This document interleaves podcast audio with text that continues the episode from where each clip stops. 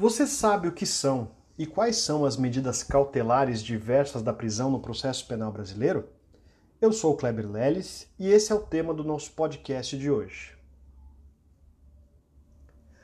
As medidas cautelares diversas da prisão são medidas que o juiz pode adotar em qualquer fase da persecução penal, ou seja, quer no inquérito, quer no curso do processo penal, como alternativa à prisão preventiva, para garantir a efetividade do processo, a rigidez na colheita e a produção da prova e aplicação da lei penal. Prevalece o entendimento de que o rol previsto no artigo 319 do Código de Processo Penal é taxativo. Dentre as medidas previstas por esse artigo estão a proibição de manter contato com determinada pessoa, a proibição de ausentar-se da comarca, o recolhimento domiciliar no período noturno, a fiança e a monitoração eletrônica. Para aplicação das medidas cautelares, o juiz deve se pautar por dois critérios básicos e fundamentais: a necessidade e a adequação.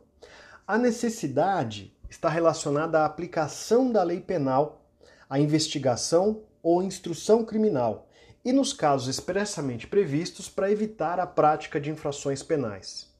Já na adequação, o juiz deve verificar a possibilidade de aplicação daquela medida, tendo em vista a gravidade do crime, as circunstâncias do fato e as condições pessoais do indiciado ou do acusado. Essas medidas são decretadas pelo juiz no processo a requerimento das partes ou no curso da investigação criminal por representação da autoridade policial ou mediante requerimento do Ministério Público. Antes das modificações trazidas pelo pacote anticrime, era possível que o juiz as decretasse de ofício. Mas, após as mudanças trazidas por esse pacote anticrime, prevalece o entendimento, até pela literalidade da legislação, que elas não podem ser decretadas mais de ofício pelo juiz. Em caso de descumprimento das medidas cautelares, essas medidas podem ser substituídas por outras pode haver a imposição de outras medidas em cumulação àquela que foi fixada inicialmente ou a decretação da prisão preventiva. Mas atenção, nenhuma dessas medidas, em caso de descumprimento das cautelares, pode ser adotada de ofício pelo juiz. Deve haver requerimento da, das partes ou representação pelo Ministério Público. Você, meu amigo, você, minha amiga, que pretende prestar o concurso da magistratura, preste bastante atenção. O código, mesmo com as modificações trazidas pelo pacote anticrime, ainda reserva ao juiz a possibilidade de que, de ofício, ele adote algumas posturas em relação às medidas cautelares. E que posturas, que medidas são essas? O juiz pode revogar a medida cautelar quando verificar a falta de motivo para que esta subsista. Isso está previsto no parágrafo 5 do artigo 282. Além disso, o juiz pode substituir uma medida por outra nas mesmas hipóteses, ou seja, quando verificar a falta de motivo para que subsista aquela inicialmente fixada. Ou o juiz também pode voltar a decretar uma medida que fora revogada, se sobrevierem razões que justifiquem. O pressuposto para a fixação das medidas cautelares diversas da prisão é a possibilidade, em tese, de uma decretação de prisão preventiva.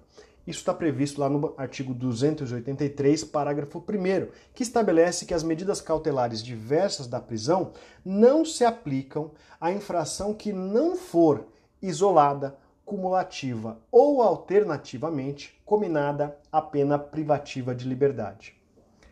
A gente tem que ter em mente também uma situação envolvendo a prisão em flagrante. No contexto de uma prisão em flagrante, atualmente, por força de lei, deve ser realizada uma audiência de custódia no prazo de até 24 horas.